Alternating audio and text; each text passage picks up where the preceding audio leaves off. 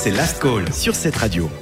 Allô Fred, d'ici la Terre, est-ce que vous me recevez Tu nous parles d'une nouvelle vie dans l'espace ce soir.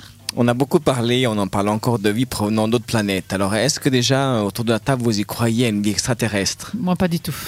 Ah ouais? Toi Jade, est-ce que tu penses au petit bonhomme vert Je me dis que c'est impossible qu'on soit tout seul euh, dans l'univers. C'est impossible. Oui, mais c'est peut-être une plante ou tu vois. Et toi Pénélope, est-ce que cela te fait peur ou t'interpelle un peu, non Non. L'inconnu, c'est beau, je sais pas. Oh, c'est beau, d'accord. Romantique. Eh bien, je, vous en, je vais en rajouter une couche. On va se poser la question, ou peut-être celle posée par des scientifiques, si la vie sur Terre pourrait venir d'ailleurs. Certaines bactéries hautement résistantes aux radiations ont, ont réussi à survivre à l'extérieur de la Station spatiale internationale durant trois ans, d'après une étude. Cette découverte, elle suggère que des formes de vie simples peuvent voyager dans l'espace et ainsi transférer la vie d'une planète à une autre. Bon, très simple quand même, une bactérie. Et vous savez comment ils l'ont appelé les pas.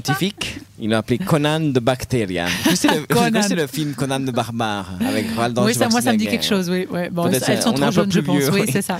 Donc, il faut, faut pas confondre avec Conan le barbare, donc euh, la Conan de Bacteria, donc pas connard le bactérien, hein, excusez-moi pour les, les sensibles, mais comme le barbare incarné Arnold Schwarzenegger, voilà, la bactérie D- Deinococcus radiodurans est très résistante.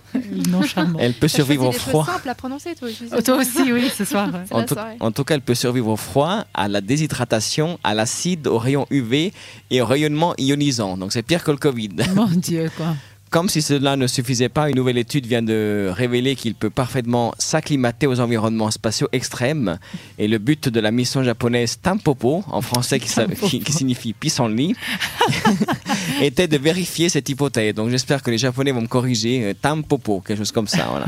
Donc ces résultats ont permis aux scientifiques d'extrapoler qu'une colonie d'un diamètre d'un millimètre pouvait potentiellement survivre jusqu'à 8 ans dans des conditions spatiales extrêmes. Mais, mais tu veux qu'il fasse quoi? Mais. Euh, arrête survivre. Je sais pas, Mais moi, ça, enfin, je veux dire, si c'est une bactérie, ça me va, Tu quoi. sais, Tant qu'ils viennent pas nous coloniser. alors. Il a rien sans te manquer de respect. À la base, c'était une bactérie. Hein. Oui, il y a très très longtemps. Hein. Il a rien la bactéria.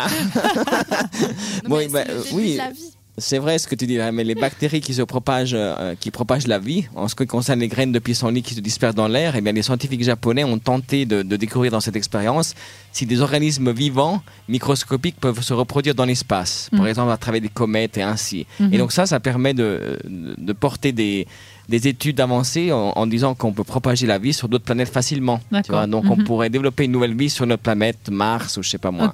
Et si la panse permis est possible, donc à ne pas confondre avec la panse permis, hein, donc euh, la vie extraterrestre doit être beaucoup plus répandue qu'on ne le pensait auparavant. auparavant pardon.